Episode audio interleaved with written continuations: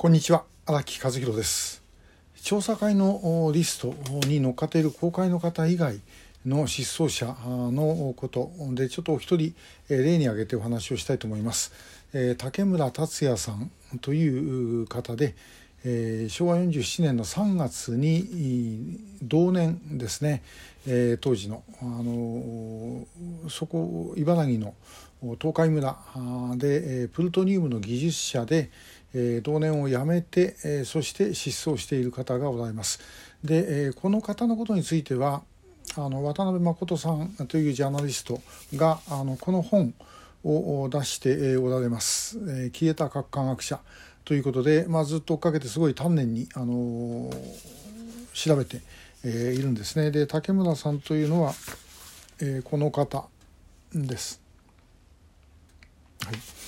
で、えー、私たちのリストで、えー、公開のリストというのはご家族が届け、まあ、あの金田辰光さんとかちょっと特別な場合もありますけども基本的にはあ公開のリストは、えー、全部あの調べて、えー、あのご家族の方から了解を得て、え、そして、え、出しているケースなんですが竹村さんに関しては実はご家族があの名乗り出ているわけではないということで私たちのリストの中には入ってきていないということです。これはあの非公開の方も含めて、え、入っておりません。基本的にはうちのリストはあのご家族からの届け出があった方が大部分、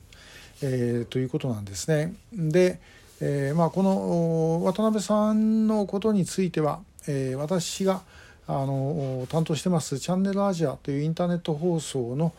救い守り作るという、まあ、コーナーがありまして、え、そこであのご本人のインタビューをですね、え、してますので、え、そちらをまたぜひご覧いただければというふうに思います。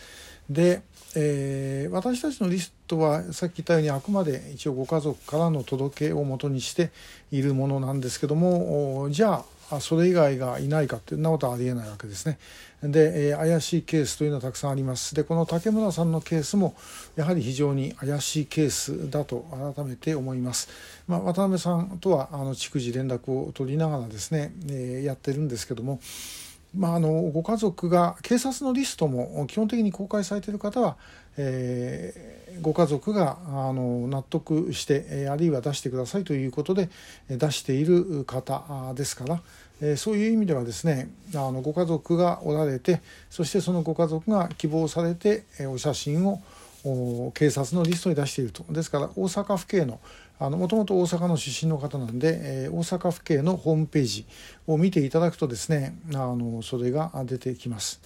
えー、あちなみにですね皆さんあの例えば、えーと、静岡県警拉致とかですねそうやってキーワードで検索するとその県警本部のホームページで、えー、その中であの拉致の可能性のある失踪者、まあ、我々が言う特定失踪者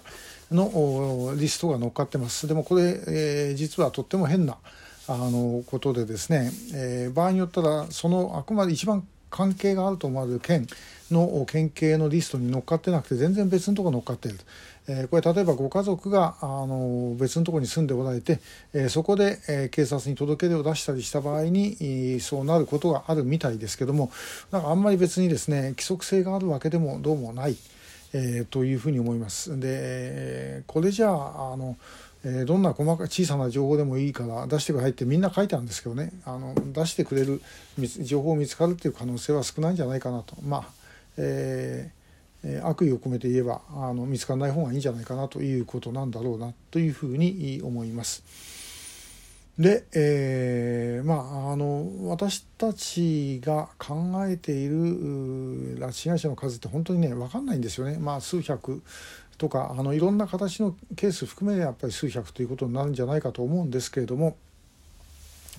えー、その中にはもちろんあのその竹村さんみたいに私たちのリストにない方というのも相当数いるでしょうし、えー、あるいはあの警察の約900人のリストにもないつまり竹村さんの入っているリストにもない拉致被害者というのが間違いなくいるはずです。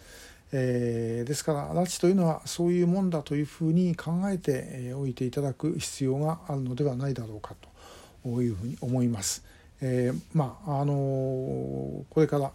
えー、またですねいろんな形で、えー、拉致について明らかになってくるとまあ、その時にもう一回皆さんちょっとこう見て、えー、他のケースはどうなんだろうかということを検証していただければと思います。えー、ちなみに竹村さんと同時期の特定失踪者公開リストということになると昭和47年ならば例えばあの青森でいなくなった平山雅子さんとかあるいは東京でいなくなっている生島孝子さんなどもおられます。えー、時期的に言ってもですねそういうことですしあるいは北朝鮮がもうそんなあの